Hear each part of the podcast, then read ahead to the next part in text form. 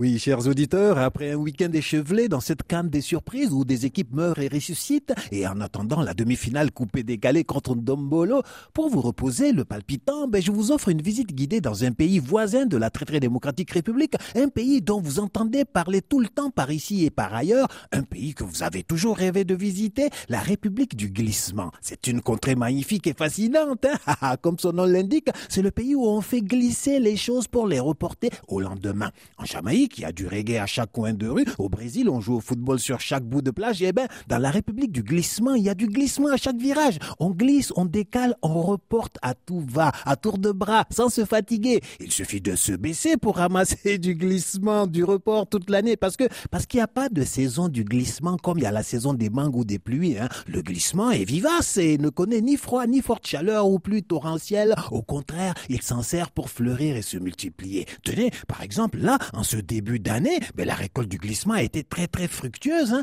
Dans la République du glissement, on a débuté l'année sur des chapeaux de roue. La date des élections présidentielles a glissé.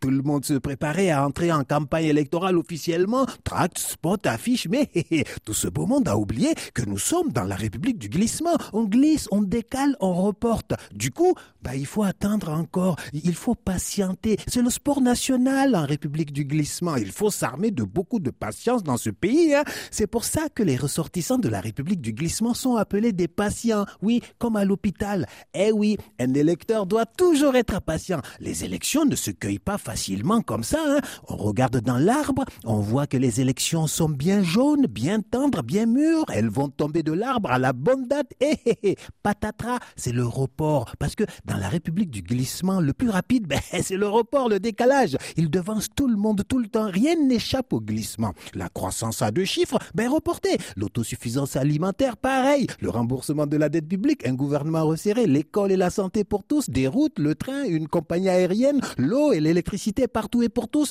Le report, toujours le report. Voilà, la nouvelle année n'a commencé que depuis un mois et quelques jours, mais le gondouanais lambda a l'impression qu'il va devoir reporter à plus tard ses résolutions pour 2024 parce que dans la République du glissement, même les élections risquent d'avoir lieu quand les poules auront des dents.